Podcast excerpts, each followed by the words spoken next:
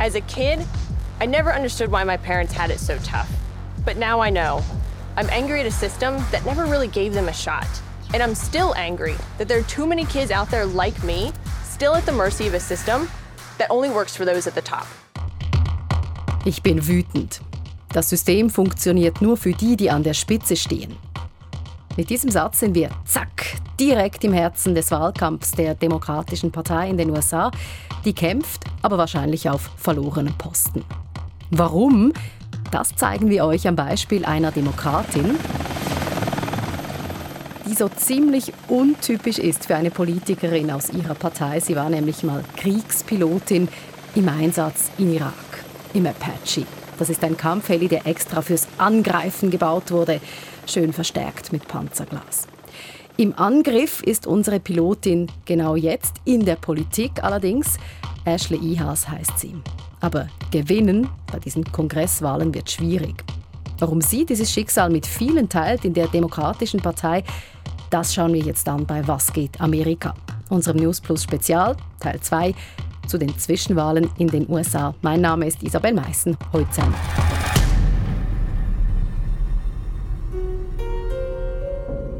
Vor dem Kampfheli aber kommt ein Hammer. Wortwörtlich. Ein Hammer ist zentral bei unserem Aufreger der Woche, den wir auch in dieser News Plus Spezialfolge Was geht Amerika für euch bereit haben. Paul Pelosi, the husband of House Speaker Nancy Pelosi, hospitalized at this hour after being attacked with a hammer. Violent assault. House Speaker Nancy Pelosi's husband attacked inside their San Francisco home. Paul Pelosi ist attackiert worden in seinem eigenen Haus. Paul Pelosi ist der Ehemann von Nancy Pelosi. Sie ist Demokratin, eine ganz große Nummer in der US-Politik, die sogenannte Sprecherin des Repräsentantenhauses im Kongress, im Parlament. Und nun hat eben ein Mann ihren Mann angegriffen und mit einem Hammer verletzt. Ihre Partei zeigt sich empört, logisch. Aber wie reagiert eigentlich die politische Gegenseite? USA-Korrespondent Andrea Christen unterschiedlich. Es gibt Republikanerinnen und Republikaner, auch hochrangige, die haben den Angriff auf Paul Pelosi explizit verurteilt. Es gibt aber auch jene, die Pelosi verhöhnt haben. Rasch gab es am rechten Rand auch eine Verschwörungstheorie, Paul Pelosi habe einen Prostituierten zu sich eingeladen, sei dann von diesem attackiert worden. Auch US-Unternehmer Elon Musk, der reichste Mensch der Welt und neu auch der Besitzer von Twitter, hat diese Verschwörungstheorie weiterverbreitet. Wir wissen, dass das Unsinn ist. Der Angreifer hat ganz explizit nach Nancy Pelosi gesucht. Und man muss betonen, die Rechte in den USA hat ganz besonders Nancy Pelosi sehr systematisch zu einem Feindbild gemacht. Sie ist die mächtigste Demokratin im Land und die Republikanerinnen und Republikaner haben sie zum Feindbild gemacht mit teils aggressiver Sprache, auch mit sehr fragwürdiger Fernsehwerbung. Dass Gewalt irgendwann folgen würde, ist keine sehr große Überraschung. Keine Überraschung. Trotzdem, so etwas, ist das nicht doch auch dann ein extremer Einzelfall? Nein, leider nicht. Wir müssen uns nur an den 6. Januar 2021 erinnern, als Trump-Anhängerinnen und Anhänger das Kapitol in Washington stürmten. Einige Angreifer suchten ganz bewusst nach Nancy Pelosi. Äh, oder vor zwei Jahren plante eine rechte Miliz, die Gouverneurin von Michigan zu entführen. Dann 2011, damals hat ein Mann in Arizona einer Abgeordneten in den Kopf geschossen. 2017, ein Mann hat das Feuer eröffnet auf eine Gruppe von republikanischen Abgeordneten. Und von der Capitol Police, die Polizei, die die Abgeordneten bewacht, heißt es, Drohungen gegen Kongressmitglieder, die hätten in den letzten Jahren massiv zugenommen. Drohungen Gewalt, Feindbilder, das gehässige Klima in den USA, das beschäftigt auch euch. Genau dazu habt ihr uns Fragen geschickt, so wie dieser jemand, der oder die sich Marabamba 05 nennt. Frage, stimmt es, Andrea Christen, dass Wählerinnen und Wähler auch mal mit Waffen eingeschüchtert werden? Ja, man liest, hört und sieht solche Medienberichte aus Arizona. Gerade eben habe ich das äh, auf CNN gesehen. Dort in Arizona kann jetzt schon gewählt werden und dort wurden bei solchen Dropboxes, also so eine Art Briefkasten, wo man die Wahlunterlagen einwerfen kann. Dort wurden Männer gesehen, teils bewaffnet. Angeblich machen sie Fotos und Videos von Wählerinnen und Wählern. Und Das ist wohl nicht zufällig. Wir haben ja in der letzten Folge von Was geht Amerika vor einer Woche schon besprochen, dass der Bundesstaat Arizona eben sehr umkämpft ist bei den Wahlen. Die Lüge, dass Donald Trump die Wahl von 2020 eigentlich gewonnen hätte, ist dort weit verbreitet. Und diese Ballot Dropboxes, diese Briefkasten, die sind eben bei diesen Verschwörungstheorien der gestohlenen Wahl sehr wichtig. Verschwörungstheorien und Lügen. Der Aufreger der Woche ist also mehr als ein Aufreger, eher ein Symptom und kein gutes Zeichen für diese Zwischenwahlen. Und die Vorzeichen sind auch für die Demokratische Partei nicht gut, also negativ. Die Umfragen sehen schlecht aus, obwohl diese Partei ja jetzt an der Macht ist.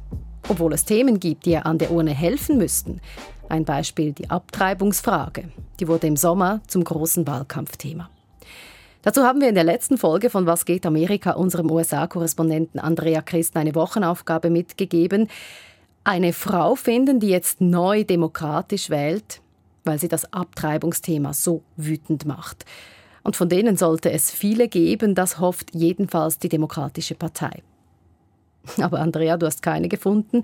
Die rennen offenbar nicht gerade überall in den USA mit Pappschildern durch die Straßen. Warum war die Suche so schwierig?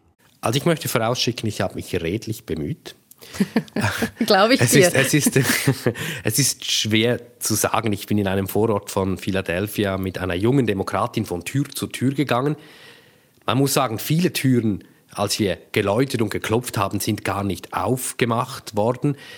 Ich vermute, das hat mit dem Timing zu tun. Es war ein strahlend schöner Samstagvormittag im Herbst.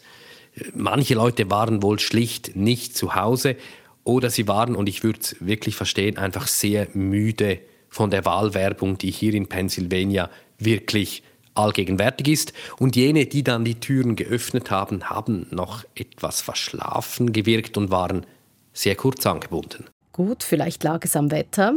Aber es gibt ja sicher auch andere Gründe, warum die Demokratische Partei die Frauen vielleicht nicht ganz so elektrisieren kann, wie sie das gerne hätte.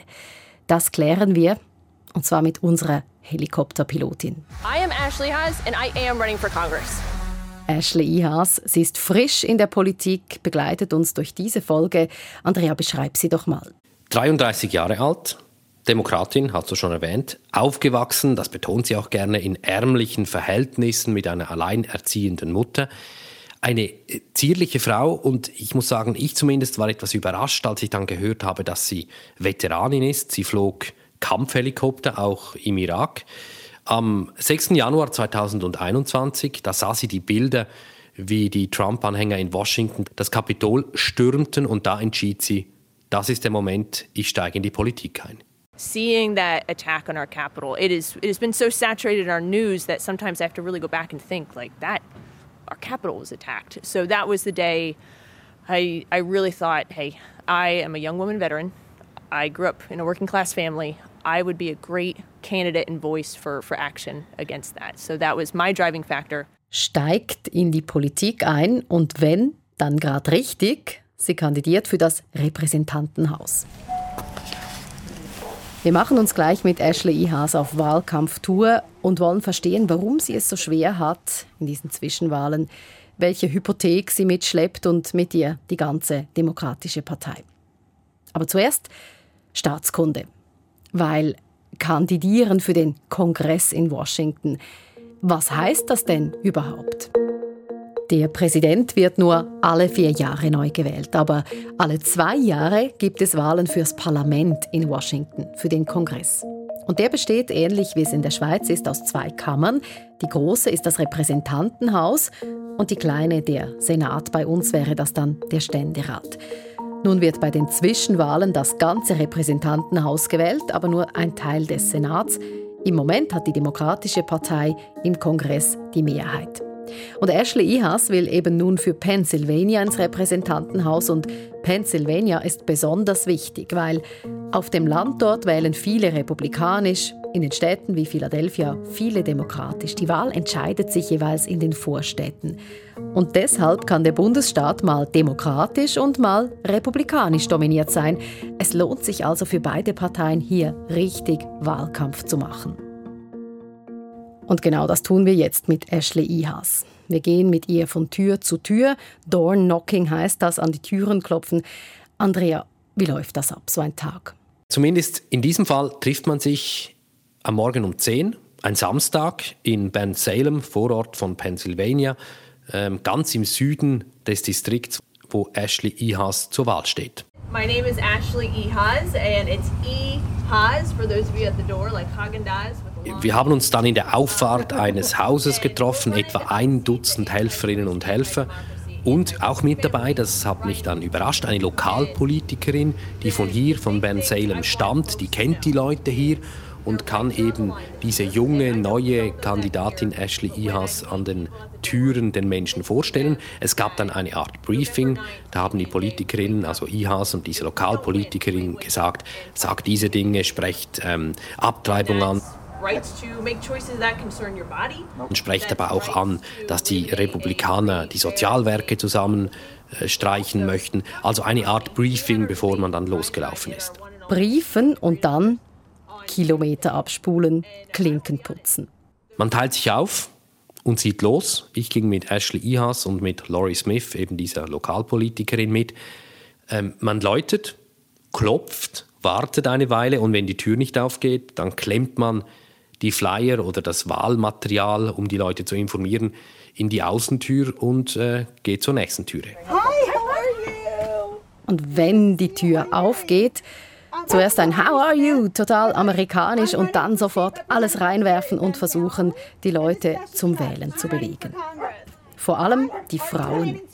Auf die setzt die Demokratische Partei besonders, weil eben gerade die Frauen in den USA im Sommer einen Brocken zu schlucken hatten beim Thema Abtreibung.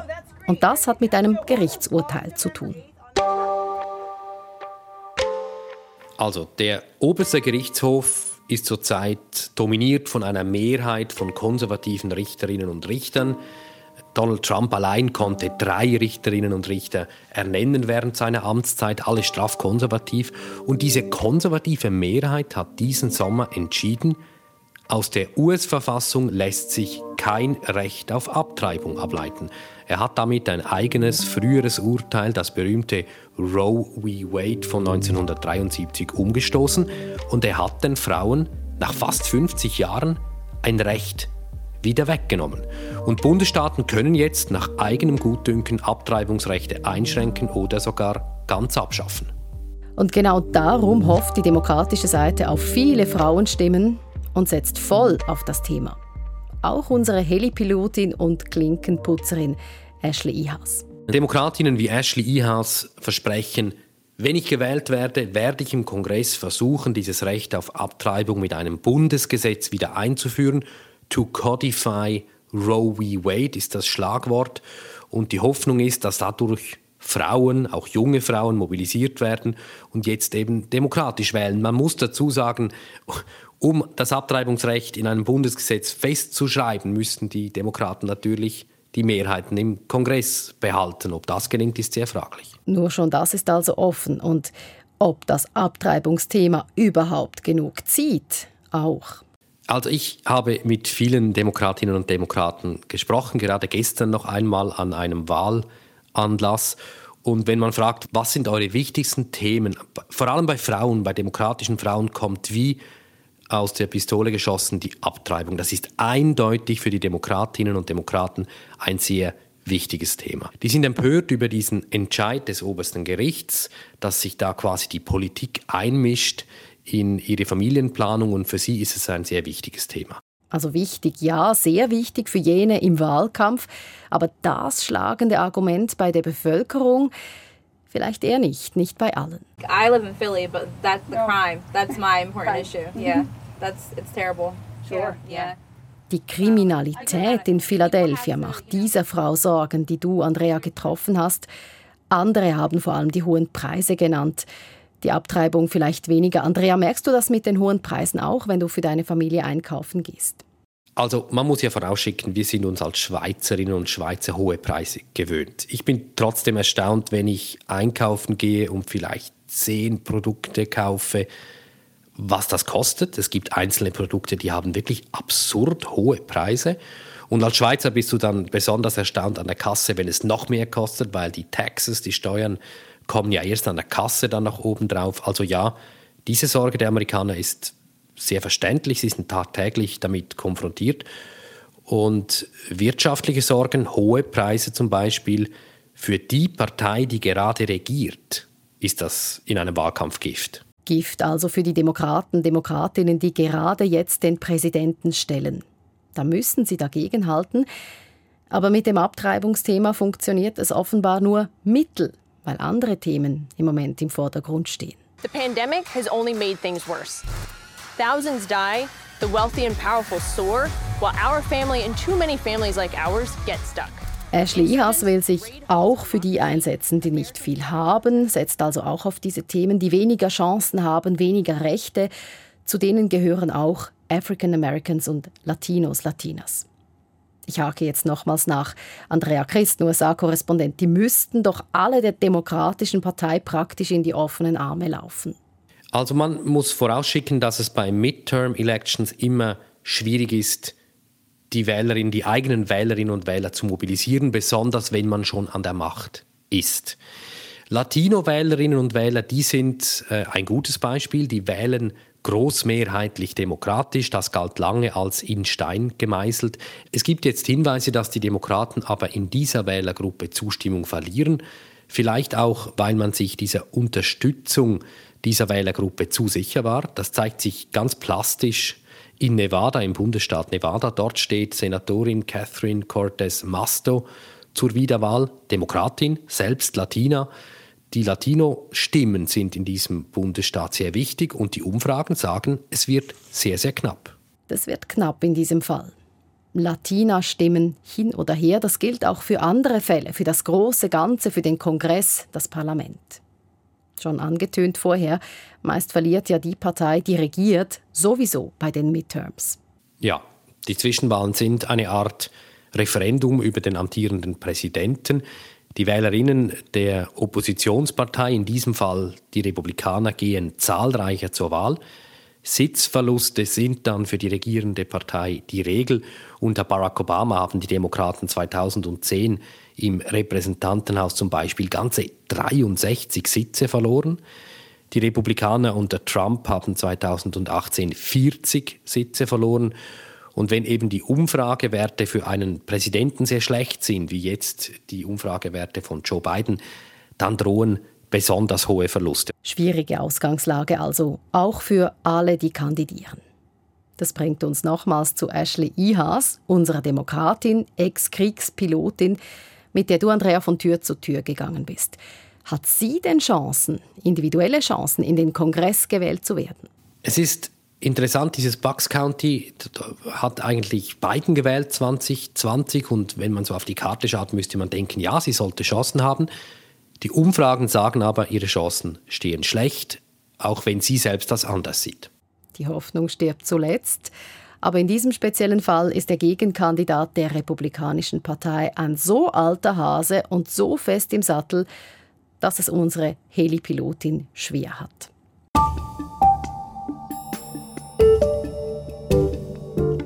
Manchmal sind es also nur Personalien, die entscheiden.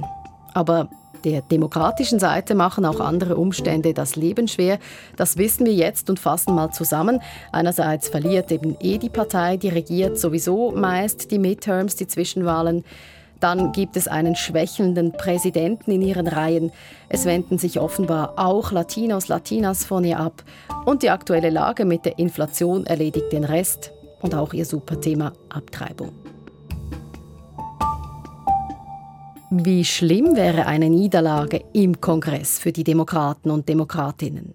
Wenn die Demokraten ihre Mehrheiten verlieren im Kongress, würde das wahrscheinlich Stillstand bedeuten. Ähm, die großen gesetzgeberischen Vorhaben, die die Demokraten unter beiden noch vorhaben, würden sie nicht mehr durch den Kongress kriegen. Das wäre eine Divided Government, also ein demokratischer Präsident und ein republikanisch dominierter Kongress. Wenn das so ist, wenn eine Partei den Kongress kontrolliert und die andere das Weiße Haus, hat das in den letzten Jahren, weil die beiden Parteien ebenso polarisiert sind, meistens zu einem Gridlock, also zu einem Stillstand geführt. Gridlock, Blockade. Das will natürlich niemand. Aber wie wahrscheinlich ist es, dass es so kommt, dass die Demokratische Partei verliert? Im Repräsentantenhaus ist eine Niederlage praktisch vorprogrammiert. Aber im Senat, der anderen Parlamentskammer, sieht es da von demokratischer Seite aus besser aus? Diese Frage haben wir von Eva K. bekommen. Andreas Antwort? Es steht etwa ein Drittel des Senats zur Wiederwahl. Die Demokraten haben im Moment die kleinstmögliche Mehrheit in dieser Kammer. Und es gibt eine Handvoll von Senatsränen, unter anderem in Pennsylvania, die als entscheidend gelten. Viele der republikanischen Kandidaten sind von Trump unterstützt, Trump endorsed. Und einige dieser Kandidaten gelten als sehr schwache Kandidaten, zum Beispiel Herschel Walker in Georgia. Und man geht davon aus, dass sich bei diesen Rennen die Demokraten eben trotzdem durchsetzen könnten und dass sie ihre Mehrheit im Senat halten könnten oder vielleicht sogar leicht ausbauen. Ob das passiert, das wissen wir ab dem Mittwoch, dem 9. November. Da gibt es bei den SF-Radios auch eine große Spezialsendung dazu. Und wir schauen uns am Freitag danach bei Was geht Amerika an, was das denn für Folgen hat gerade auch für die nächsten Präsidentschaftswahlen. Ob der Weg nach den Zwischenwahlen dann frei ist für Donald Trump zum Zweiten. Das machen wir dann nicht mehr mit Andrea Christen, der ist für diesmal ehrenhaft entlassen. Wir haben nämlich noch eine zweite Korrespondentin in den USA. Sie wohnt in Washington, Barbara Golpi. Jetzt steigt die Spannung. Ich bin daran, die letzten Beiträge zu produzieren von meiner Reportagereise nach Texas. Dann bin ich dran, die Sondersendung vorzubereiten. Ab 6 Uhr am Morgen gibt es am 9. November von Andrea Christen und mir Zusammenfassungen und Einschätzungen zu den vorliegenden Resultaten. Das wird spannend und da fühle ich mich auch etwas in meine Zeit als Sportjournalistin zurückversetzt. Man weiß nämlich, das Schlussresultat nicht muss für alle Szenarien vorbereitet sein und auch die richtigen Geschichten im richtigen Moment aus dem Ärmel schütteln und dass dies gelingt, müssen die Geschichten natürlich vorbereitet sein. Aber ich freue mich, es wird spannend und ich freue mich auch auf eure Fragen. In der nächsten Podcast-Folge kennen wir die Resultate, wir werden sie analysieren, aber uns auch Zeit nehmen, um brennende Fragen zu beantworten. Wir hören uns. 076 320 1037 oder newsplus.srf.ch. Was geht Amerika? Eine Spezialausgabe von News Plus. Produziert hat Yvonne Lambricker und ich bin Isabel Meissen.